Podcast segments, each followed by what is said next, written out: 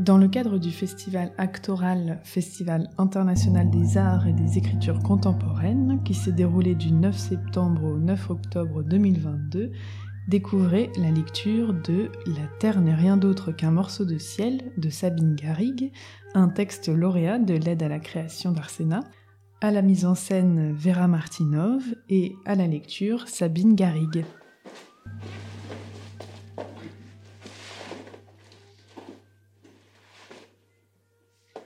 Il y a cette balle qui traverse ton front,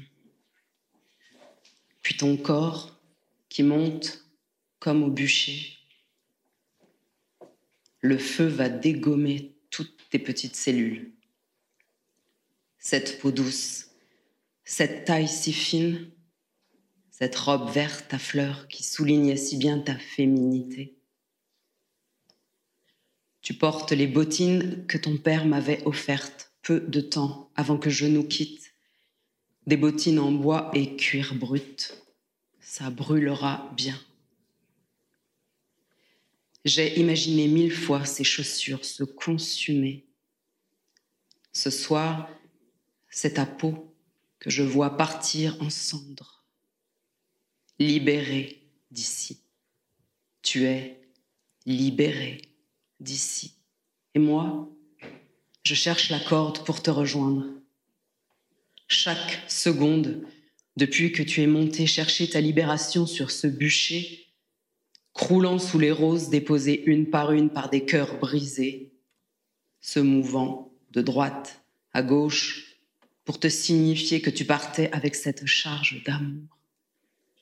Sans doute est-ce de ça dont on a vraiment besoin, de l'amour, de l'amour comme passe-chemin. Comment évaluer ce qui doit muter d'un souffle au silence? Comment ce qui est toi à présent est en lien avec moi qui suis ta mère, là, maintenant? C'est bon dans mon utérus chaque nuit sans sommeil, cet utérus qui passe de rien à surchauffe, des stigmates à jamais de ta poussée en moi de ton assemblage en moi, de ton sang qui s'installe en toi, dans moi, de tes réseaux de vie qui se préparent à cette traversée dont on ignore en ces moments d'insouciance et de joie ce qu'elle a d'éphémère, d'aléatoire, de rien, de tout. Parce que je sens la force de la vie depuis que tu as pris le chemin du bûcher. J'ai envie de bouffer chaque seconde, de chercher frénétiquement le secret de ceci, cette force dans la faim, la force dans le quand ça s'arrête, tout ça. Quand on croit que ça s'arrête, mais que ça fait couvrir une fenêtre, que ça ne fait que commencer. Commencer quoi? Rien n'est su, rien n'est connu, rien n'est mais tout est évident. Tout résonne d'un tempo si différent, si vivant, si vibrant. C'est joyeux, c'est une lecture des couleurs qui se fait au-delà de nos sens. On dirait que le cœur a pris la main, qu'il dirige la barque et tant mieux. Parce que dès qu'on laisse la tête reprendre les rênes, c'est l'apocalypse. Explosion, sang, cris, nuit de guerre dans Paris. je pars vers Avignon pour rencontrer un chaman, convaincu que me perdre entre les mondes me rapprochera de toi. Je suis juste pour mon train, je cours pour attraper un taxi. L'horloge du train dévore les minutes, mais je l'ai, in extremis. Détestable sensation de chaud sous les aisselles, assise à côté d'un vieux qui sent l'incontinence et me sourit. Dans le sens contraire de la marche, l'odeur d'urine me donne la nausée. Je m'isole avec ma playlist train qui défile avec les arbres, les champs, les dégradés de ville nature, les ombres dans la vitre qui superposent les mondes, qui fait tourner la tête. Je finis par m'endormir. Avignon TGV arrive vite. Je prends l'ascenseur pour rejoindre le quai du TER pour Avignon-Ville et suis happé par une énorme contrebasse qui veut descendre. Sensation que le temps s'arrête, la tête me tourne, Foudroyant l'instant, la voix du musicien, si c'est ce train que vous voulez, dépêchez-vous, il part. Je lâche ma fascination, fais trois sauts vifs et hop, les pieds dans le train. Mon sac reste coincé dans la porte qui se ferme. Ça y est, j'y suis. Dans un TGV pour Nice, m'avise le contrôleur. Je bouge pas d'un cheveu, mon corps éclabousse, mes vêtements n'en peuvent plus de ces accès de chaleur, leur contact rend ma peau érectile. Sensation singulière, pas l'impression d'être là. Le contrôleur, le prochain arrêt, c'est Toulon. Je viendrai vous chercher. Je vous conduirai à la chef de gare pour qu'elle vous présente au contrôleur du train pour Aix. De là, vous rejoindrez Avignon. Toulon, je sors du train, franchis le souterrain, dans un tunnel qui traverse le jour sans l'effleurer. Je balbutie un remerciement. Le contrôleur sur le quai opposé monte dans le train, les portes se ferment, le train démarre. Dans une immobilité parfaite, je m'entends dire Mon sac. Je suis sans substance, une âme enivrée qui surfe d'un monde à l'autre, des morts aux vivants. Un matin, dans mon lit, je sens la chaleur du chat de la voisine près de mes pieds, sur la couette, dans le même instant, en superposition. Je l'entends miauler dans la cour, gratter à ma porte pour entrer chez moi. Qu'est-ce que le réel? Petite, je voyais à travers la vitre de la voiture le ciel étoilé et cette multitude, cette immensité me terrifiait. Mes yeux scrutaient les volets aux maisons clos des villages que nous traversions. Ces humains endormis ne pouvaient rien pour moi. Notre pouvoir d'agir sur nos vies me semblait vain. Aujourd'hui, j'observe tout. En décalage, de loin, j'interroge, je questionne, je me dissous, infiniment petit, infiniment grand, je pars. Et ici, j'y suis plus, je me fais peur, où est ma place? J'en ai une, il y a des êtres qui ne font que passer ma Susan, et moi, je suis là à rien foutre, je pourrais être en lutte, aboyer ma rage sous la lune de la République avec toutes les mères de la place de mai, militer, servir à quelque chose, je suis là à cultiver le calme, à brûler ma hargne en silence. C'est l'anesthésie, cette putain d'anesthésie, me sauve me tue mais pour l'instant, à part tenter de me glisser entre les feuilles du temps, l'illusion se fait bien sentir. Combien de temps ça va durer? Cette succession de jours, ces tentatives quotidiennes de faire un truc, faire un truc, oui, pour pas passer complètement à côté au cas où il y aurait quelque chose à comprendre, quelque chose à construire. Parfois, J'arrive à y croire, c'est concret, j'arrive à y prendre du plaisir, mais dans la seconde qui suit, je fais le grand écart et c'est toujours l'abstraction de l'autre côté, envolée toutes mes velléités de joie, de construction, de prise avec le monde, de lien serré avec les autres, avec l'autre.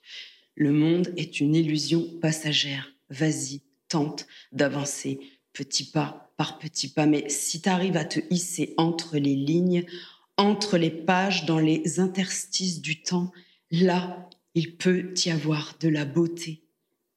C'est toi qui disais ça, beauté, dans ta bouche, dans tes dents, dans tes lèvres, ça sonnait bien, gourmand, large, rond, voluptueux, sensuel, sexuel, aussi bien masculin que féminin. Dans cette boîte, je sais pas comment tu vois la beauté, ils t'ont bien arrangé, mais ta beauté à toi, elle est partout y compris dans cette boîte. Je t'ai regardé, regardé, regardé, regardé, regardé, regardé. J'ai pris tout ce que je pouvais. Je fais confiance à mes yeux, à ce que nous sommes, pour savoir où mettre tout ça. L'heure est à la fixation à sauver. Corps droit, totalement anesthésiée, mère rendue autiste pour pas voler en éclats, éclats de cellules, explosion de cellules, déflagration en plein vol de mère regardant en silence son enfant chéri défoncé par les balles, beauté stoppée net, allongée là dans la pièce froide de l'Institut médico-légal, Institut médico-légal, institut médico-légal, je regarde, je regarde, je regarde, je fixe ton beau visage. Oui, beau. Ta beauté ne s'est pas effacée. À ce moment, à l'Institut médico-légal, la mère, moi, c'est qu'on va changer toutes les données d'ici. Plus rien ne va se lire comme avant. Il va falloir faire avec avant pour ceux d'avant. Il va falloir faire avec après pour toi et moi. Et le grand écart entre les vivants et les morts va être une gymnastique de chaque instant. Parfois, l'anesthésie se lève. Ça fait mal. C'est comme une voiture qui avance et freine brutalement, puis repart, s'élance et refreine violemment. La nausée, le beau se rebarre. La globalité est difficile à avaler. J'y crois plus en rien. Je tâche pour mon fils. Oui, j'ai un fils de créer des concepts de vie avec une force que certains trouvent étonnante. Elle muse cette force. Comment échapper à la vie? Comment continuer? Par le beau, ça passe. Par le beau, ça passe. Je sais que le beau reste, même dans la merde. Je vais aller me coucher, glisser dans le rêve, prendre des forces et demain, peut-être, je tiendrai la rampe, je le veux, j'irai au bout je regarderai à droite, à gauche, en haut, en bas, au dedans, au dehors. J'écouterai, je lécherai, je sentirai. Ce soir, je serai allé chercher la vie dans un bar, rentrer avec un homme pris dans un bar pour qu'il me gicle la vie, aller chercher cette force-là dans l'énergie du corps inconnu et muet d'un homme et me laisser choir sur mes draps. Non, retrouver au contraire la mémoire, le beau des repères immuables. C'est ça la rampe. Mon sac de gosse plein de l'odeur du cyprès, la pousse verte qui s'extirpe avec grâce du tas de fumier, l'aigle qui plane d'un vallon à l'autre sans un coup d'aile, la beauté silencieuse qui se cache, qui s'offre parfois si j'accepte de déposer les armes.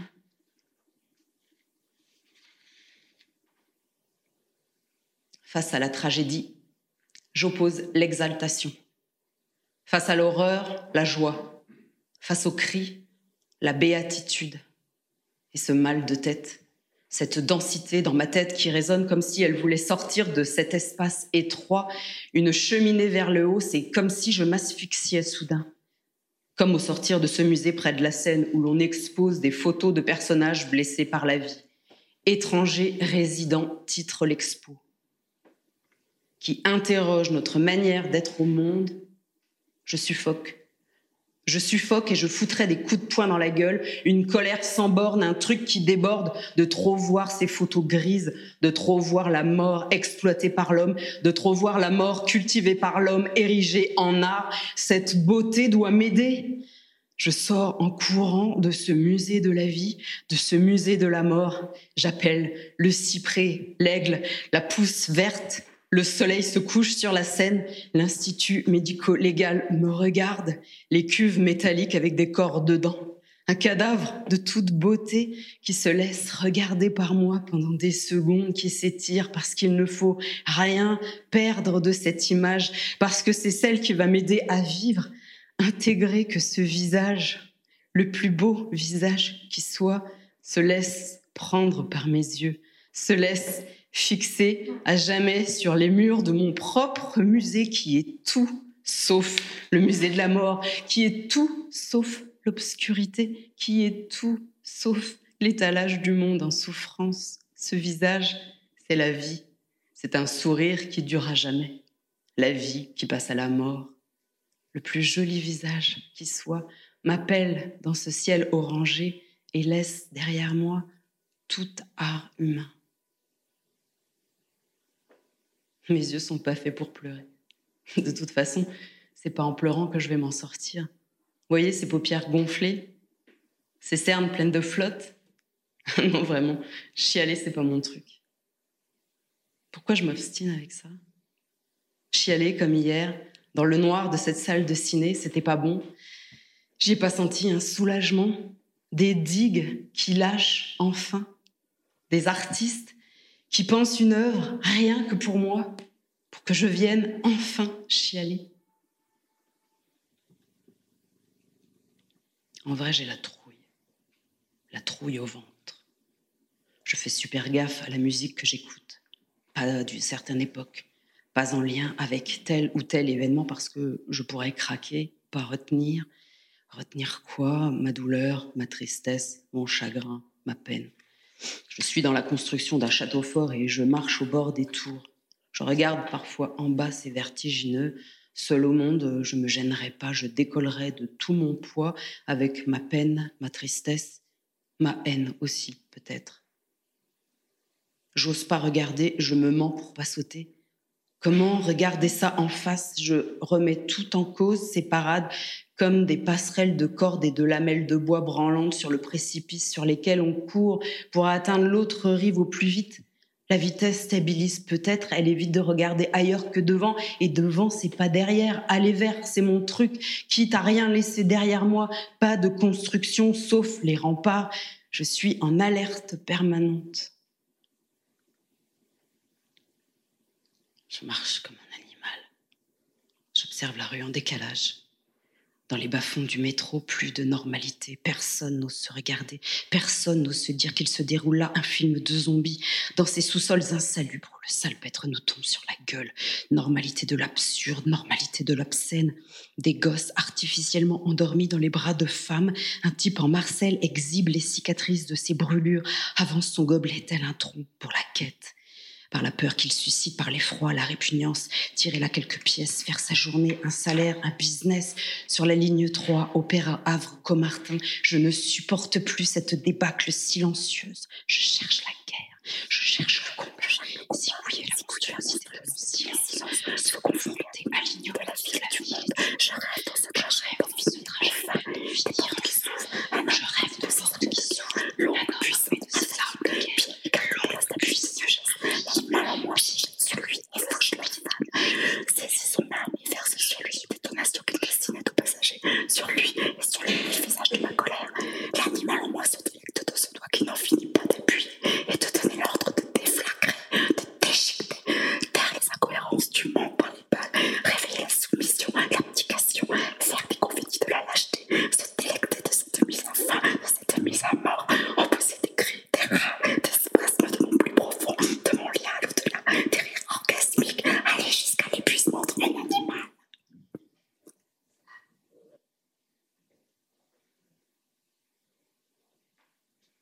Si je t'ai aimé, où ai-je rangé mes images de toi Les mêmes reviennent en boucle. Vision si restreinte, comme cadenassée, mise au coffre. Punition pour ne pas savoir être une mère de fille morte comme il faut.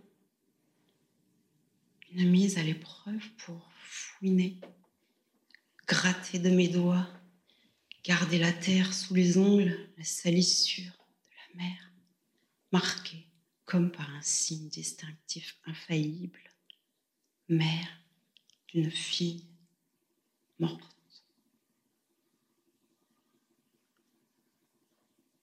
La marche de Coltès. Ce texte qui t'a tant bouleversé. Héroïne à qui l'on rase la tête pour l'humilier. Tu découvres ces mots à la Sorbonne, début 2015. Ils te labourent l'âme. Je suis en Inde à ce moment. Tu m'envoies un extrait sur l'autre versant de la planète, tant cette scène t'ébranle. Au même moment, comme une libération et en dehors de tout contexte, je prends place sur un fauteuil de vieux sky rouge défoncé. J'abandonne ma tête à un barbier indien. Les hommes me scrutent, dubitatifs, amusés. Je laisse mes cheveux tomber au sol sous l'avancée de la lame à l'ancienne. J'ôte les peaux superficielles inutiles, les couches douloureuses, infiltrées, ancestrales.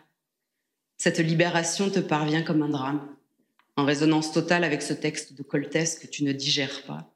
Ta mère, à l'autre bout du monde, dans un ashram, étudiant la philosophie du yoga, autant dire une secte à tant de kilomètres, se laisse prendre dans des filets inconnus. Ce que je vis comme une délivrance, tu le reçois comme un asservissement. comme le symbole extrême de la femme soumise, humiliée, dénaturée dans sa féminité. Je me virilise au milieu du barbier indien et des clients exclusivement masculins ahuris. C'est la force que je cherche au milieu de ces hommes musulmans. Un geste insultant à deux pas de cette mosquée qui affiche interdit aux femmes. Je rechigne ma part féminine pour rugir. Je suis puissante. Je me mélange à vous. Je hais le statut de victime. Il m'annihile. Toi, Susan, tu savais, du haut de tes 21 ans, ce qu'est la puissance de la féminité. Nul besoin d'être homme. Tu as failli ne pas me rejoindre comme prévu de longue date, par rage vis-à-vis de mon geste, par peur d'avoir à regarder cette mère que tu aimais pourtant si fort et qui, décidément, ne ressemblerait jamais aux autres mamans. Tu es quand même venu avec ton frère, une arrivée en doudoune en plein été à l'aéroport de Goa. Ton frère aride mon audace. Tu es resté deux jours sans me parler. Puis, comme par infusion lente, l'Inde est entrée par tes yeux, tes oreilles, les pores de ta peau, pour complètement envahir ton cœur, ton appréhension initiale, ta peur de l'inconnu se sont laissés apprivoiser par les odeurs, les couleurs, les musiques de ce pays. Tu as fini par rire de ma tête adolescente, par prendre part au monde, absolument les chiens en meute sur la plage déserte, qui t'accompagnaient chaque jour nos longues promenades en scooter, ton frère seul sur le sien, et toi collé, serré dans mon dos, posant ta tête en silence, tout contre moi, pour dire tout ce qui ne pouvait être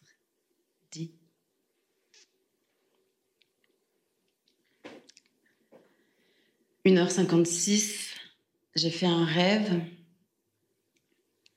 Il y a des bruits dans une cour à Paris, une porte qui claque, quelqu'un qui court. Il y a un homme au milieu, un homme avec une voix de mort, il vocifère entre les bruits. Et tout d'un coup, cet homme il y a des escaliers, il tente de fuir, et cet homme en turbané, j'ai l'impression que c'est moi. Je me fige au milieu d'un quartier mort. J'entends le chant de la mosquée voisine qui me parvient. Et je fais sciemment des gestes provocateurs à la vue de tous. Je suis donc au milieu d'un quartier mort, train de faire des gestes provocateurs au milieu de fumées de feu qui s'éteignent, de maisons basses. Et je monte par un escalier pour éveiller la colère, susciter la vengeance, la violence. Je sais que je vais produire quelque chose de violent en montant par ces escaliers, mais je monte, je monte. Il y a quelque chose qui m'incite à le faire comme quelque chose qui vient de loin derrière, qui m'habite une charge de l'histoire, quelque chose comme ça. Et là, je monte par les escaliers. Je sais que je suis prisonnière. Je monte, je monte, je monte, et j'entends derrière moi qu'il y a vraiment des hommes qui arrivent, une dizaine, une vingtaine d'hommes. Je monte, je monte, j'ai peur, mais je me dis non, vas-y, vas-y, monte, monte. Et je continue à monter. Et là, tout d'un coup, je suis rejoint. Et je sais que c'est fini. Une dizaine d'hommes autour de moi avec des lames, taillades, crève, peau, yeux, la vue est envolée, Le sang dégringole le long du corps droit. Je sens que ça va être la fin pour moi. Je suis prête, mais juste un son, un bruit, un chant est venu glisser dans mon oreille que le châtiment s'arrêtait là, que j'étais graciée. Graciée.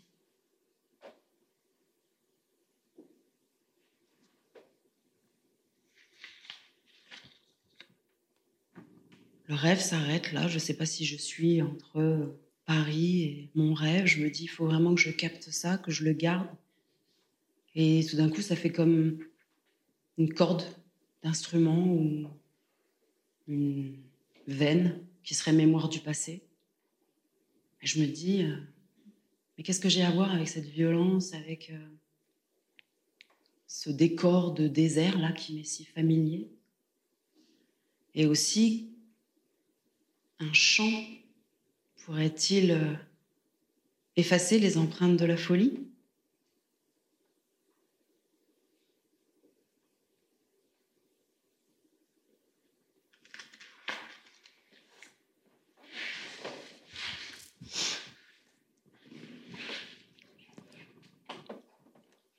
l'Algérie. C'était toujours en filigrane, sa tête ailleurs, sa rage affichée, sa tristesse et ses silences. Je ne sais rien de l'Algérie. Des bribes de phrases entendues chez les adultes, jamais de confessions ou d'histoires racontées comme un héritage. Si je réunis ce que je sais, mon père est né là-bas, au nord, Philippeville, Constantine, Skikda aujourd'hui. Petit dernier d'une famille de cinq enfants, mon grand-père conduit des locomotives à charbon. Je l'ai peu connu. Mon souvenir, c'est sa mort.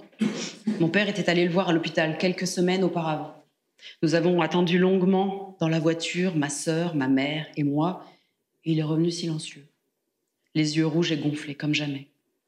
Ce père, il l'a gardé pour lui le peu qu'il en a eu. De sa mère, j'ai une photo grise et austère qui trônait sur notre télévision noir et blanc déjà l'air vieille. Veste de tailleur gris, regard dur et vide. Il disait qu'ils parcouraient ensemble de longs kilomètres pour aller à la messe. Sa mère, c'est la seule dont il a parfois parlé des épines dans la gorge. Et puis quelqu'un m'a raconté, il attend sa mère qui est chez une voisine, il joue devant sa maison, elle sort et s'écroule devant lui. Il a 13 ans le médecin aurait fait une erreur, injection fatale. Cette fin me semble nourrir toutes ses colères. Il dit juste que sa mère est morte, enterrée là-bas dans ce pays qu'il a quitté, contraint par son père en 1961. Il parle de voitures plastiquées, de rixes au couteau, de son père qui prend peur et l'expédie dans l'est de la France, chez ses grandes sœurs, parties depuis longtemps. Il a 16 ans quand il arrive ici, le teint allé, un nez bien en place, des mains puissantes et un corps solide Qu'a-t-il emporté de l'Algérie? Qu'a-t-il trouvé en France? J'ai trois petits livres de Benjamin Stora. Ils sont comme des reliques dans ma bibliothèque. Je ne les ai jamais ouverts. Je ne les ai jamais jetés non plus. Comprendre l'Algérie pour comprendre mon père, je n'ai jamais fait. La part manquante. Il disait qu'on était français, c'était important pour lui. Il se donnait du mal pour être apprécié à sa juste valeur, mais ça ne semblait jamais rassasier son besoin de reconnaissance. Avec nous, c'était les montagnes russes, parfois débordant d'amour et d'intérêt, souvent violents ou absents. Chez mes grands-parents maternels, je traquais la moindre parole qui viendrait l'égratigner. Je voulais le défendre, le protéger, porter le poids du vide avec lui. Dès petite, j'avais choisi mon camp, mon camp. Je serais petit soldat aux côtés de mon père. Une armée à nous deux, face à notre petit monde. Mais c'était jamais assez. Je me sentais proche de l'Algérie où était enterrée ma grand-mère, bien trop loin pour aider mon père. J'ai endossé cette part d'identité de mon père, comme si, à son insu, je gardais le lien. Le fil qui pourrait laisser glisser un peu de douceur de là-bas vers ici, juste pour lui. J'avais rien compris.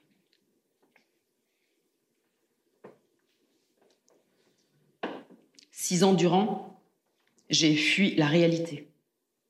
Je me suis méticuleusement tenue à l'abri des infos et autres images concrètes.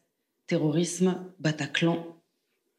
Pourtant, quelque chose est venu me chercher dans mon camp de retranchement. Une image qui m'ébranle, un souvenir de 2015. Je croise mon père dans l'allée du crématorium. Suzon vient de monter vers les flammes. Il est secoué par les larmes. Des larmes d'enfant qui créent des secousses et déchirent le ventre. Une vague d'une violence inouïe le saisit.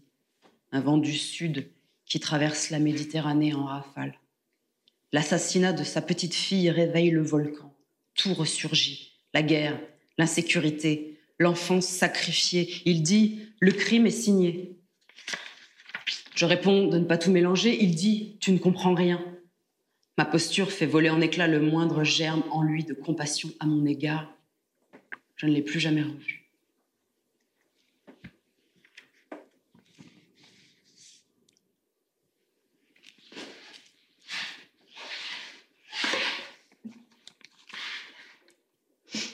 Il faut que je sache qui, comment, pourquoi.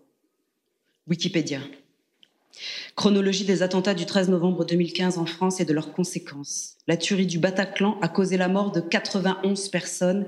Il s'agit de la plus importante tuerie survenue en France depuis la Seconde Guerre mondiale. Les trois terroristes islamiques sont des Français, en partie d'origine algérienne. La détresse de mon père. Je découvre le nom des trois terroristes du Bataclan. Sami Amimour, Foued, Mohamed Agad, Ismaël, Omar, Mostefai. Je regarde leur visage. Je leur trouve plutôt une bonne gueule. Je ne ressens ni colère, ni rage, ni désir de vengeance. C'est le vide absolu à cet endroit. Rien. Absolument rien ni chaud, ni froid. Je cherche des vidéos. Je me dis qu'en voyant leur visage s'animer, leur expression m'attrapera bien quelque part. Vide, trou, néant. La mère et le père de Samy Amimour parlent de la façon dont tout ceci leur a échappé. Leur enfant leur a glissé des doigts comme une savonnette. Ça se passe ailleurs.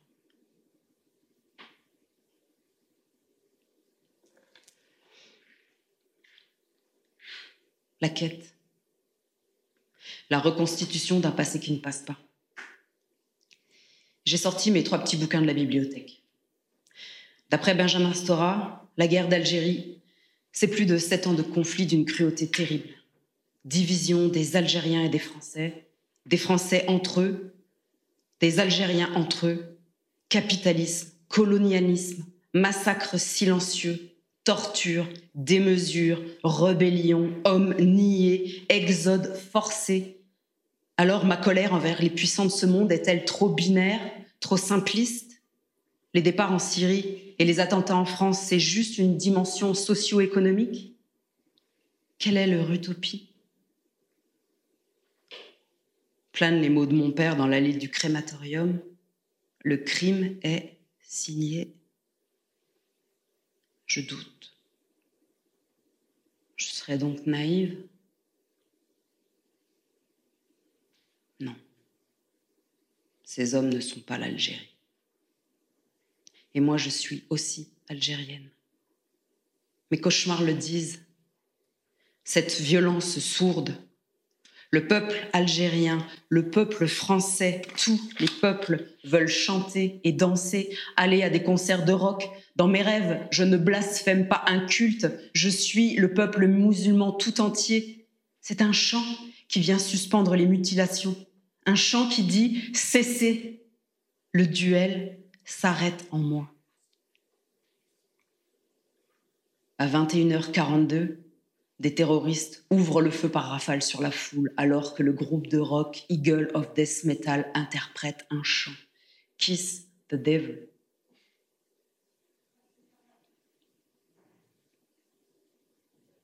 Depuis le début, une image me hante. Les derniers instants de ma fille. Sa dernière vision, son dernier état juste avant la balle. Je m'accroche à l'idée que la musique et la bière qu'elle avait bu ont enveloppé de Watt cet ultime instant. Quelques jours après la mort de Suzon, je suis dans sa chambre et regarde son petit chantier qui appelait forcément un retour. J'observe les objets, peu nombreux, mais que je connais tous. Ses robes altières, alignées sur un portant, ses jeans abandonnés au sol, sans doute juste avant de rentrer d'une soirée et de se glisser dans les draps. Ses chaussures jetées négligemment, puis ses livres. Entre Zola et Camus, je suis surprise de trouver Mathieu Ricard, plaidoyer pour l'altruisme. J'ouvre au hasard, page 501. Un Américain moyen risque plus d'être tué par la foudre, l'allergie aux cacahuètes, les piqûres de guêpe et l'enflammement d'une chemise de nuit que par un acte de terrorisme. Les experts ont montré que la peur disproportionnée du terrorisme a provoqué six fois plus de morts aux États-Unis que le terrorisme lui-même.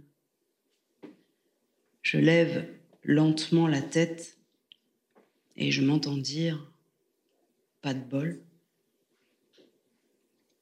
Susan était terrifiée par le terrorisme.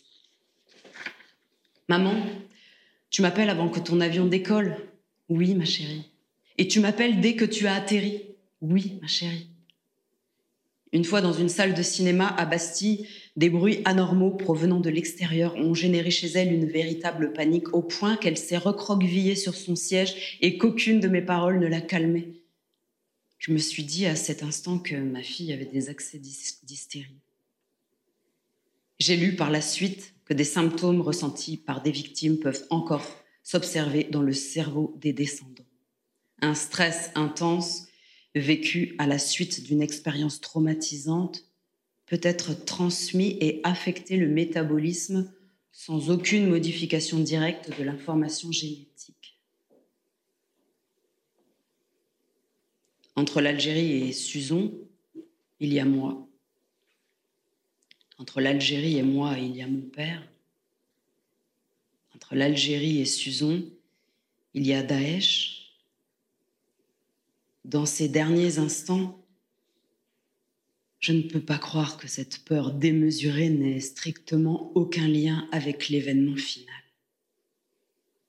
Je ne peux pas croire que cette peur démesurée n'ait strictement aucun lien avec l'événement final. Je ne peux pas croire que cette peur démesurée n'ait strictement aucun lien avec l'événement final. Je ne peux pas croire que cette peur démesurée n'ait strictement aucun lien avec l'événement final. Je ne peux pas croire que cette peur Wikipédia. strictement aucun À 21h42, les terroristes ouvrent le feu par rafale sur la foule. Ils font référence au bombardement aérien en Syrie décidé par le président de la République française. Ils viennent venger leurs frères tués par les frappes françaises dans l'opération Chamal, opération engagée le 19 septembre 2014. Première frappe en Irak, premier bombardement en Syrie, 30 djihadistes tués, dont 12 enfants soldats. Le 19 septembre 2014, Suzon fête ses 20 ans. Le 13 novembre 2015, Suzon invite son frère au Bataclan pour ses 17 ans. Et à 21h42, il y a aussi cette brève. Des ventes d'armes au top par Olivier Pascal Mousselard. Les ventes d'armes dans le monde ont enfin retrouvé leur niveau de la guerre froide. Chars, bombes, missiles, avions de chasse s'importent et s'exportent de nouveau à gogo, plus 8,4% pour la seule période 2012-2016. Voilà qui requinque le moral. Qui achète? L'Inde, pas au mieux avec ses voisins, Pakistan ou encore Bangladesh. L'Arabie saoudite aussi qui largue ses bombes, plutôt les nôtres, sur le Yémen et puis la Chine, l'ex-petite armée qui monte, qui monte, qui vend les États-Unis, la Russie et la France. Plus de 20 milliards d'euros de commandes en 2016 pour l'Hexagone. Franchement, ça s'arrose de bombes.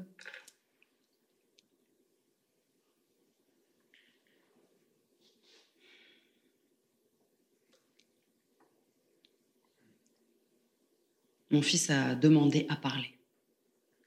comme un cri. Libérer sa parole. Il a tout gardé pour lui, de la réalité des derniers instants de sa sœur. Dépositaire de ce secret, nous protégeant, son père et moi, des images. Ces nuits sont pleines de ces derniers instants. Il a demandé à parler à quelqu'un, sinon il allait faire une connerie, et j'ai pas demandé pour la connerie. J'ai pas osé. J'ai préféré que ça reste au fond du coffre. Les pensées influenceraient la matière. Vous y croyez, vous, ça, que les pensées influencent la matière? C'est pas anodin, cette question. Elle me hante.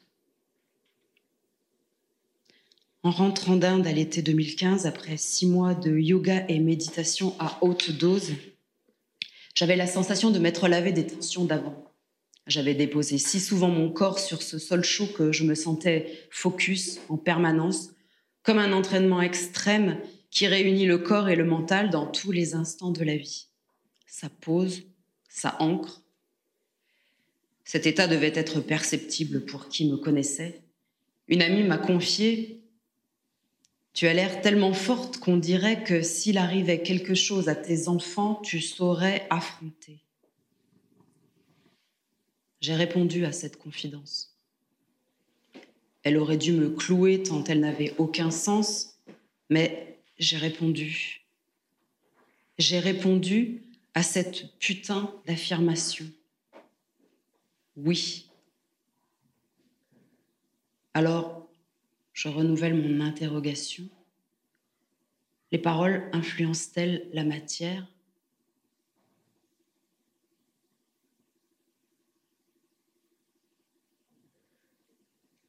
En rentrant d'Inde à l'été 2015, je ne voulais pas rester à Paris. Je proposais à Susan de repartir avec moi, faire un break dans ses études et s'offrir cette vie dans cette campagne indienne à l'abri du bruit des villes. Son frère nous aurait accompagnés, c'était certain. Mais elle avait ses études à la Sorbonne et la magie indienne s'était peu à peu dissoute. Tout mon être était là-bas. Et tout en moi criait ça. Je ne voulais pas rester à Paris mais je suis mère, avant tout. 12 novembre 2015. On a passé un très bon moment dans mon bar de quartier à l'allure vieillotte, chaleureuse, des moments doux, improvisés, comme une urgence à tout investir, à rien laisser fade. Je ne sais plus très bien ce qu'on s'est dit ce jour-là à cette table et les mots disparaissent déjà. Le son de sa voix n'est plus si net mais son visage reste. Je l'ai tant fixé. Je l'ai accompagné au métro Charonne, je l'ai embrassé comme toujours, et au moment de la laisser partir, je l'ai retenue comme une urgence, comme un mouvement qui me doublait de l'intérieur, qui jaillissait pour rien louper de cet instant qui pouvait s'étirer encore un peu. Viens là, toi, que je t'embrasse encore. C'est dingue comme je t'aime, comme je t'aime. Maman, en me regardant, souriant avec ce visage si doux. Elle s'est engouffrée dans la station, dans la descente du métro. Je l'ai regardée jusqu'à ce qu'elle disparaisse.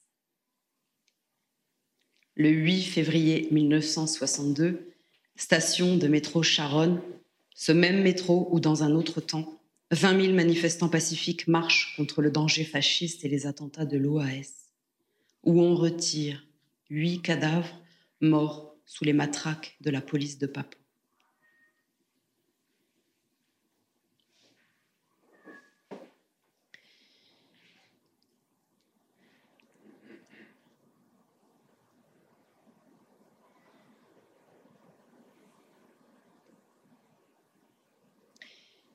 Il y a des soirées douces où les amis ouvrent leur table dans cet immeuble de la rue Richard Lenoir où j'ai emménagé depuis 11 jours. Tout est là pour la rencontre. Les rires se mélangent à l'envie de donner de soi, de sa vie, de ces enfants si beaux qu'on les emporte partout sur son téléphone mobile. Et on montre ça comme les enfants sont beaux sur le téléphone mobile. C'est un milieu de soirée encore lumineux pour ce jour de novembre. Un feu d'artifice comme un 14 juillet se fait entendre au milieu des bruits de, de camions poubelles. On cesse de regarder le beau visage des enfants pour écouter ce bruit si vrai, si fort, si juste à côté, là, à l'angle, dans notre rue de Charonne. Un feu d'artifice comme un 14 juillet, mais un 13 novembre. On dirait des mitraillettes. La phrase déclenche un éclat de rire général, on ferme la fenêtre, dehors ne nous concerne pas. Retour sur mes petits si beaux. Je viens de les avoir au téléphone, ils sont ensemble à ce concert. Ils prennent un verre en attendant que la fête commence. Je vois ton doux visage, tes cheveux longs, tes cheveux bruns marquent comme des rivières. La chaleur met des gouttelettes sur ta peau. Tu dors près de moi sur ce matelas, à même le sol, dans ce petit studio avignonnais que nous avons trouvé en dernière minute. Profitez de nous pendant qu'il est encore temps. Tu viens d'emménager avec ta meilleure amie, Margot, ton amie de naissance, ton amie d'enfance, ton amie des jours de début de femme, ton amie de littérature, ton amie d'envie de bouffer le monde et d'en profiter en prenant ton temps, tout ton temps. On est toutes les deux à Avignon. Tu dors dans ce lit, à même le sol, avec moi, ta mère. Je vais te regarder jusqu'à Rue Richard Lenoir, sur mon téléphone mobile, un numéro inconnu déchire le visage de ma puce. Je ne réponds pas. Je retrouve le beau visage, puis un autre numéro inconnu qui foudroie. Je me raidis et décroche. Maman, t'es assise Maman, assieds-toi. Ma tête me propose des issues de. Ta recette, du au fruit de la passion. On était partis tout marcher avec ton frère. Choisis les macros avec soin, comme le faisait ton père. Regardez l'œil, toujours vérifier le regard vif du poisson. Quelque chose de récent à nous dire, de la mer qui resterait dans son regard. Si c'est pas là, c'est pas bon. Changer de macro. Et la robe aussi, la robe d'écaille bien brillante qui garde la lumière du soleil. Attraper l'or frôlement de l'eau, là, tu prends trois maquereaux que tu vas passer des heures à préparer de l'amour dans cette lenteur-là. Des heures d'amour distillées dans cette préparation pour moi ta mère heureuse. Tiens, je l'ai, la recette de ta main écrite. Je cours dans la rue Richard Lenoir. Je cours sans rien voir, je cours à côté de mon corps, je n'entends rien. Je vois juste que la lumière de la nuit est orangée. Je cours vers là-bas pour vous prendre tous les deux dans mes bras et rentrer à la maison, puis j'arrête de courir parce que je suis calme. Puis ça me reprend, je cours à nouveau vite, je vais vers vous, propulsé, c'est la seule chose à faire, aller vers vous. Une fois que vous serez dans mes bras, on avisera, je ne me souviens de rien. Maman, t'es assise Maman, assieds-toi si juste. Appelle papa. Le reste, je ne sais plus. Je n'ai jamais su, ça n'a pas franchi mon cerveau. Un bouclier qui ne m'a plus quitté jusqu'à aujourd'hui m'a empêché d'entendre le reste. Je cours, je crois, jusqu'à la place Voltaire. Mes amis sont derrière moi. Elles ne me lâchent pas. Un taxi? Oui, un taxi. Il dit qu'on ne peut pas, que c'est impossible d'aller par là. Je suis muette. Elles réussissent à le convaincre puisqu'il démarre jusqu'à l'angle du boulevard Voltaire et du boulevard Richard Lenoir. Impossible d'aller plus loin, paysage de guerre dans Paris cette nuit-là. Je sors du taxi et cours vers vous, mes trésors. On m'arrête, un flic en civil. Impossible d'aller plus loin, c'est dangereux, madame. L'assaut va être donné, la guerre. Par saccade, je cours vers vous. Je suis retenue par des bras inconnus, des questions, un journaliste. Si j'ai quelqu'un par là que je veux rejoindre, je suis calme. Puis je cours vers vous, des bras à nouveau. Madame, j'ai soif, ma bouche est un désert. Le café à l'angle empile ses chaises, ils ne donneront pas d'eau. Chacun pour soi à ce moment d'incompréhension totale. Le paysage, l'ambiance ne ressemble à rien de connu. Des chars dans les rues de Paris, de la fumée, des bras, mais plus de mains au bout, plus de jambes non plus, même pas un gouffre dans la poitrine, rien, plus rien. Sa vie plus rien. Ça laisse aller, ça se dissout, spectatrice du chaos du monde. Des chars arrivent en ligne, de gauche à droite sur mon écran. Je regarde un film, je n'y suis pas. Puis par moments, je cours, suis arrêtée. Après, là, je ne sais plus. La mécanique humaine est un bijou de perfection. Mon grand-père disait le cosmos et nous, on est réglé comme de l'horlogerie suisse. Alors même avant de s'envoler, il avait confiance. J'ai confiance. Maman, je viens déjeuner avec vous. Génial, chérie, viens. Mais maman, quelle mère es-tu? Tu valides que je sèche littérature anglaise? Et comment, ma chérie, que je valide? Je valide tous les moments que tu passes avec moi, tous les moments volés au temps frénétique de nos vies.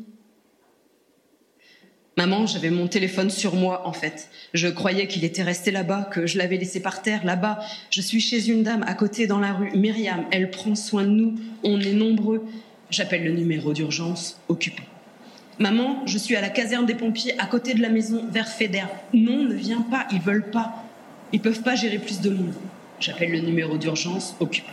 Maman, j'ai plus de batterie. Ils nous emmènent dans une caserne en dehors de Paris. Non, tu ne peux pas venir. J'appelle le numéro d'urgence occupé. Maman, je suis à l'hôpital Georges Pompidou. Euh, je te laisse là, c'est mon tour. Après, je saute sur un vélib et je te rejoins. J'appelle le numéro d'urgence occupé. Madame, je suis médecin à Pompidou. Je viens de voir votre fils, il est très choqué, il s'est mis en tête de vous rejoindre en Vélib, c'est impossible.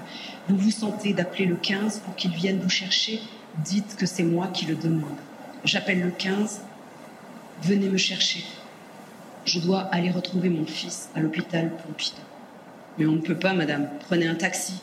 Mais je sais pas, moi, on m'a dit de vous dire de venir me chercher. Ne bougez pas, madame. Ça va aller. On arrive. J'appelle le numéro d'urgence. Occupé. Madame, ça va aller. Vous avez fait une crise. Ça va aller. On va vous mettre cette camisole, tout ira bien, vous verrez. Je crois que j'ai même pas éclaté de rire. Je crois que j'ai même pas fondu en larmes. Ils n'ont pas mis la camisole. Traversée de Paris sous les pimpons. C'est loin. L'hôpital Georges Pompidou. On ne pourrait pas faire ça en silence. Oui, un peu de silence. «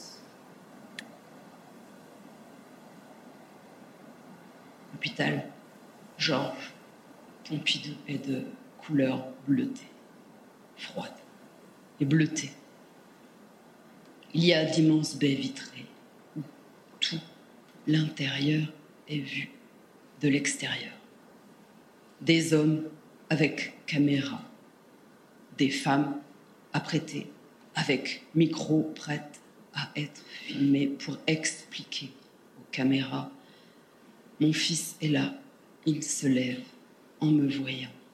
Il est grand ce soir, très grand, très droit aussi, vêtu de noir, et ce rouge dessus, tout ce rouge sur le noir de ses vêtements, il me prend dans ses bras, en silence.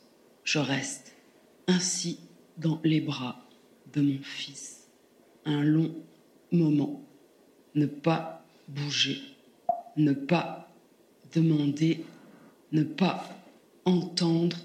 Ne pas l'obliger à dire, il ne dira rien. On commande un taxi et on traverse Paris en silence. Un silence de nuit, un silence de brouillard, un silence intérieur impossible à partager. Je tente le numéro d'urgence occupé. Je ne sais plus si l'on sait regarder. Je ne sais plus si nous nous sommes parlé. Je ne sais plus si nous nous sommes pris encore dans les bras. Je ne sais plus. Je me souviens du silence et du noir orangé. Rue Richard Lenoir, la rue est bloquée. Des policiers filtrent l'accès. Le feu d'artifice à l'angle sur la rue de Charonne n'était pas un feu d'artifice. Je cours vers les agents pour demander qu'on me dise, qu'on me dise enfin. On ne me dira rien. Le numéro d'urgence restera muet lui aussi toute cette nuit, toute cette longue nuit. Je rentre mettre mon fils au lit, il faut qu'il dorme. Impossible, maman, si je m'endors, en me réveillant, je penserai avoir fait un cauchemar. Ce sera pire encore. Je veille ton frère cette nuit-là. Je suis anormalement calme, totalement anesthésiée en fait. Je m'éloigne régulièrement pour tenter le numéro d'urgence occupé. Vers 6 heures, une voix me répond. Je vais enfin savoir où tu es. Mon sang se répartit à nouveau dans tout mon corps. Je vais bondir et venir te prendre. Je prononce ton nom. Ne quittez pas, madame, nous avons un souci informatique. Notre liste n'est pas à jour. Je ne la trouve pas. Rappelez-nous dans une heure. Mon sang se barre de nouveau. Je m'avachis sur le lit dans la pénombre de mon appartement, je regarde dormir ton frère. Des mots me reviennent, des mots que je ne veux pas entendre, des mots de Paul. Mais maman, je suis sûre. À cette heure, je rappelle le numéro d'urgence. Ils ne répondent pas. Ils ne répondent pas. Ils ne répondent pas. Je ne tiens plus, je glisse dans l'oreille de Paul que je reviens, qu'il dorme. Je cours dans la rue, je fonce sur une femme flic, je lui hurle dessus que je veux savoir où est ma fille. Je veux qu'on me dise. Je veux qu'on me réponde. Elle ne sait pas. Elle est désolée de ne pouvoir m'aider. Allez au commissariat du 11e, ils sauront, c'est sûr. Un homme sort d'un immeuble pour faire pisser son chien. Vous inquiétez pas, madame, on oublie ça passe. Tout passe. Susan venait de prendre son appartement. Un événement joyeux avec son lot de légèreté. Un matelas, un format monté à deux en plein mois de juillet. Sixième étage, par des escaliers qui sentent dans une ascension hélicoïdale sans fin, des arrêts pour rire, s'engueuler, redresser, planifier, s'encourager, rager, hurler, y arriver. Quelques jours ensemble, chez toi, de retour d'un long séjour en Inde, avec tes assiettes neuves, tes draps, tes serviettes de toilette, tes livres, tes fringues, tes chaussures au milieu de ta chambre, rien que des talons pour tes fesses crânées haut, des temps de rien affalés dans ton petit canapé, les pieds nus sur la table basse, à comparer nos vernis à ongles, à te moquer de mes orteils difformes et moi du son de ta voix si semblable à la mienne tu laisses des messages sur mon répondeur. Le ciel était bleu, un bleu de jour heureux. Je pédalais vite, mes jambes me portaient, elles ne me lâcheraient pas. Les tours de roue s'enchaînaient rapidement dans un silence inhabituel. Le bleu couvrait le vide de la ville. Je n'ai rien croisé de vivant jusqu'au passage d'Aléry. Des barrières métalliques empêchaient l'accès direct au commissariat. J'ai posé mon vélo au hasard. Deux flics armés de mitraillettes m'ont sommé de partir. Le rythme de mon trajet encore dans les jambes, dans tout le corps. Je hurle. Je veux savoir où est ma fille. Je veux qu'on me dise. Il faut me dire. Ils se calment et me font entrer. On ne sait rien, madame. Ils n'ont pas encore évacué tout le monde. Allez à la mairie du 11e. Ils ont ouvert une cellule pour les familles. Ils sauront. J'enfourche mon vélo, mes jambes sont de plus en plus fortes, j'enchaîne les tours de pédale sans rien ressentir, l'anesthésie a gagné le corps, une force autre s'est emparée de moi, la mairie se détache sur le ciel pur, l'air frais du matin bleu s'engouffre dans ma poitrine sans effort, je jette mon fidèle cycle sur une grille verte de la place, je viens chercher ma fille, une liste longue, un doigt qui glisse, j'ai... Non, madame, votre fille n'est pas sur ma liste. Allez directement sur place, ils vous diront. Ma chérie, tu n'es pas sur la liste. Paul s'est trompé. Il dit être sûr, il ne peut pas être sûr. Il est parti parce qu'il devait, parce, parce que c'est ce qu'il fallait faire. Saisir le moment unique, courir par la porte à un moment stratégique, se jeter dans la rue, sauver sa peau. Mais toi, il ne sait pas. Il ne peut pas être sûr. Mon vélo me porte. Boulevard Voltaire à nouveau, hier sous des lumières de guerre, ce matin sous un ciel d'espoir. Tu es toujours là, au bout de cette rue, j'y suis presque. Les barrières métalliques, les fils de plastique rouge et blanc, une ligne à ne pas franchir, des hommes armés jusqu'aux dents. Je me glisse sans écouter les interdictions qui fusent. Je suis en rage à présent, louve entre les barbelés, je touche au but, tu es là, dans ce bâtiment, ils vont te sortir. Je suis stoppé net par un CRS, je hurle mon cri de mer. Vous ne pouvez pas passer, madame. Ils n'ont pas encore évacué tout le monde. Allez à l'Institut médico-légal. Ils sauront, ils vous diront. Je vais te trouver sur la piste cyclable de l'avenue Le Dru-Rollin, ligne droite jusqu'à la Seine. Lumière éblouissante de ce matin de novembre. Des journalistes postés là avec les corbeaux. Le bâtiment de briques est sur la gauche. D'autres parents, familles attendent les listes, les noms, les morts, ceux dont on ne sait rien.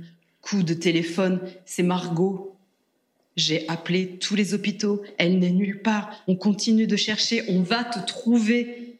La dame au guichet, nous n'avons aucune personne du nom de votre fille. Rentrez chez vous, nous vous appellerons si nous avons du nouveau. Ton père vient avec moi.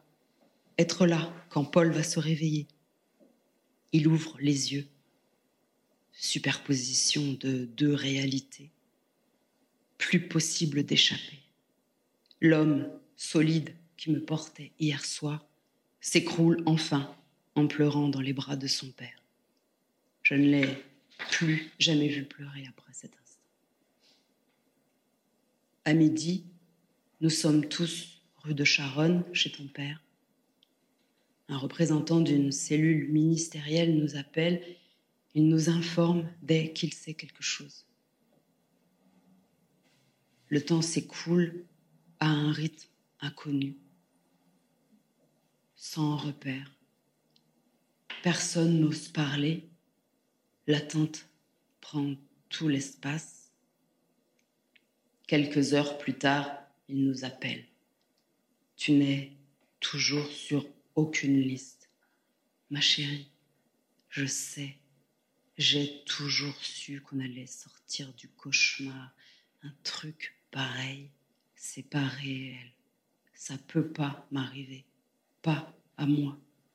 Ma vie ne s'inscrit pas dans la tragédie. Tu as été évacué. Ils sont débordés. Ils vont nous appeler bientôt pour nous dire de venir te chercher. Mon corps déborde. L'attente est insupportable. Paul me regarde de ce regard que je ne veux pas croiser. Soudain, le temps s'arrête. Le même homme. Madame, nous avons retrouvé votre fille. Je suis désolée. Sang qui part, cellules qui fondent, corps qui se vide. Un autre homme juste après. L'information qui vous a été donnée ne repose sur rien. N'en tenez pas compte. C'est une erreur. Sang qui revient, cellules qui pulsent, corps qui se crisse. Le même homme, cinq minutes plus tard.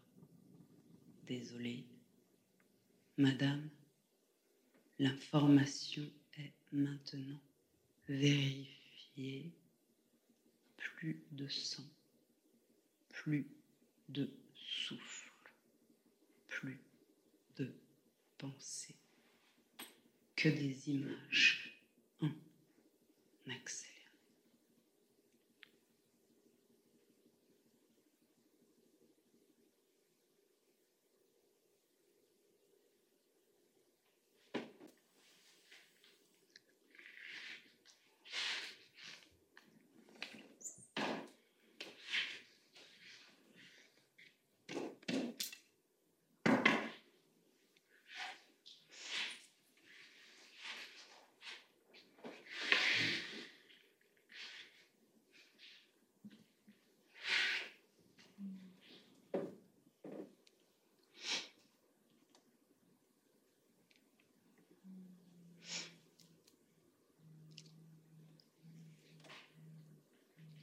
J'ai bout de toi au petit matin.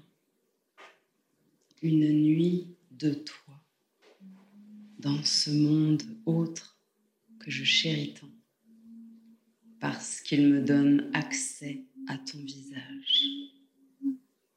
Cette nuit-là, nous sommes dans un château, des ruines avec des escaliers pour se perdre, des murs épais qui contiennent tous les secrets, un éclairage orangé, chaleureux, une douceur d'été sur notre peau. Nous montons, nous descendons. Tu me guides dans ce dédale médiéval. Nous sommes comme deux papillons blancs côte à côte, tournant ou inclinant à l'exact même instant je m'arrête, pétrifiée par la vision du monde. L'impuissance me désemplit. Tu me tiens la main et m'entraînes. Poursuivre en hâte notre déambulation par les remparts du château. S'asseoir dans l'arène qui joue une tragédie grecque, se gorger de la puissance que génère l'apocalypse des sentiments humains, comme des vampires qui puissent à la source dans l'excès, l'humain est beau. Dans la fougue, l'humain est puissant. Dans l'amour à mort, l'humain est éternel. Avignon, théâtre de notre dernier été. Ce château réverbère ta voix, ton sourire, ta force aussi vive dans cet ailleurs qui t'héberge que celle qui sortait de ton corps, de ta peau, de tes grands éclats de rire, par tes mots, par le filet d'air que tu ouvrais sur ton passage, par les volutes de ton parfum qui s'échappait de ta course en avant, de ta vie vers ta mort, de ton ici à ton là-bas. Prendre des forces maintenant sur ce théâtre qui met en scène la tragédie qui forge l'homme à lutter, à dépasser, à surmonter, à transcender, à vaincre pour rester, pour continuer à participer plus fort, plus en rage, plus vigoureux, plus résistant, dévoiler l'audace d'accomplir malgré tout ici, jouer du jeu le plus grand qui soit. Là tragédie humaine.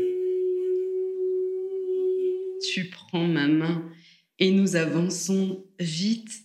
Tu veux me montrer quelque chose, avoir le temps de me montrer, courir à présent, monter, descendre, pivoter, voler? Tu t'arrêtes brusquement dans ce petit recoin, un bureau avec de quoi écrire. Je m'assieds à tes côtés. J'entends le glissement de la plume sur les mots qui se dessinent. Tes cheveux tombent lentement sur ton visage.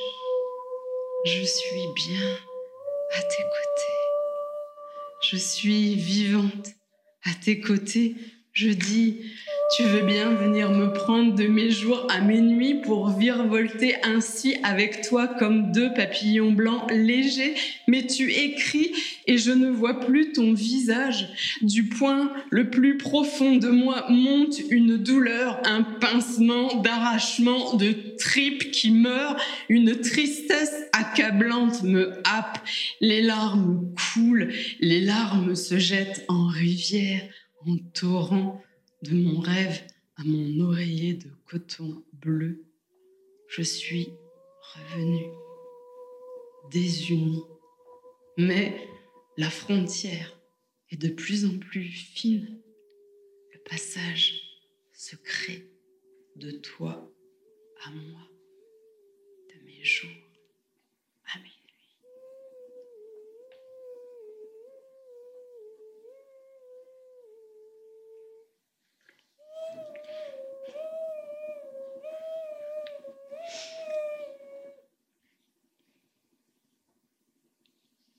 tu entasses tes affaires dans un sac à roulettes pour investir ton logis à toi.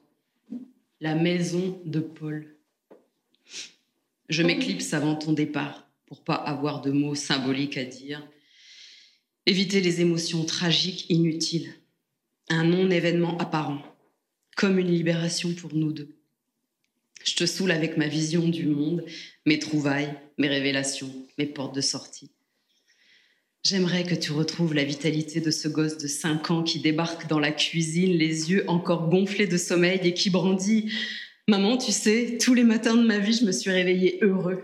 Ce blondinet, cheveux bouclés longs, sûr de lui et de l'avenir, qui s'émerveillait du monde de Zelda, qui arpentait fièrement les rues étroites de Montorgueil sur son skateboard, ce gosse qui bousillait ses doigts sur les cordes de sa guitare à tenter des passages de Paco de Lucia ce rêveur qui plongeait et replongeait avec sa sœur dans les films de Miyazaki, connaissant par cœur les partitions de Joe Hisaishi.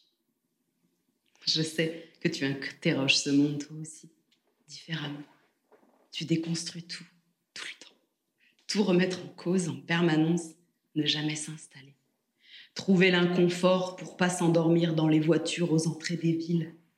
Rester libre Laissez germer tout ceci, nos vies, tout ce rien, tout ce temps, pour enfin savourer. Et tu vois, voilà qu'encore dans mon immobilité, c'est la vie qui veut jaillir. Plus que tout, plus que mon mauvais esprit, la vie simple.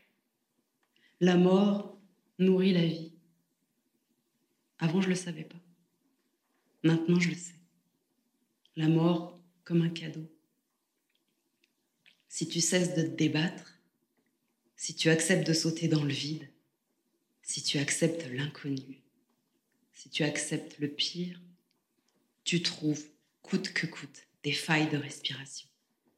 Ça rend extrêmement curieux ça pousse à aller chercher les moindres poussières de vie au fond de soi, comme si on était dans une grotte depuis des mois sans rien à manger, en quête des moindres miettes, des petits insectes qui nous feraient subsister, la rage de la vie, la puissance de l'envie de vivre, une curiosité sans limite du pourquoi tout ceci.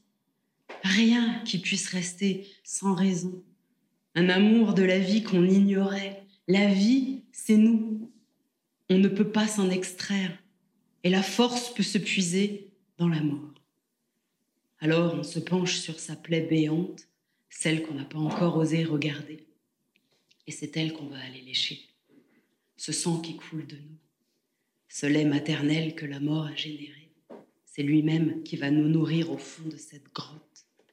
On reconsidère tout, la diversité des arbres, même à l'automne, même en hiver, l'étendue du ciel, la profondeur et la puissance de ces gris, moi qui n'aimais que ces bleus. Je sais, tu me trouves chiante à m'extasier sur le vert d'une prairie ou les fractales d'un chou romanesco. Tu me trouves exaltée. Mais j'ai longtemps marché sur le bord du précipice, très asphyxiée, me contentant du mince filet d'air que j'avais le courage d'aller chercher. Et quand soudain, par nécessité, il faut aller déverrouiller ses poumons parce que finalement, la vie, c'est nous. On n'y est pour rien. La vie a pris la main.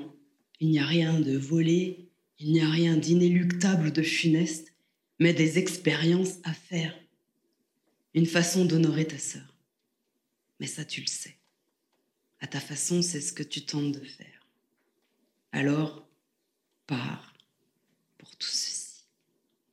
Regarde en face les chemins qu'il n'est pas trop tard d'emprunter. Libère-toi du poids de moi, de mon père, de sa mère et des autres. Bien sûr, il y aura toujours ces corps laissés là sur le sol de cette salle de concert. Susan, ce presque double de toi qui s'est envolé par la cheminée de ce bâtiment bariolé, emportant cet enfant que tu étais encore un peu. La culpabilité sourde, le poids de la peur que je manifeste dès que tu es loin de moi, la peur qui m'habite quand tu t'envoles toi aussi dans d'autres sphères. La vie n'est-elle faite que de cela, du poids des choses? Je n'ai rien de mieux à t'offrir, mais ça me semble une quête juste. Alors, vogue, mon trésor,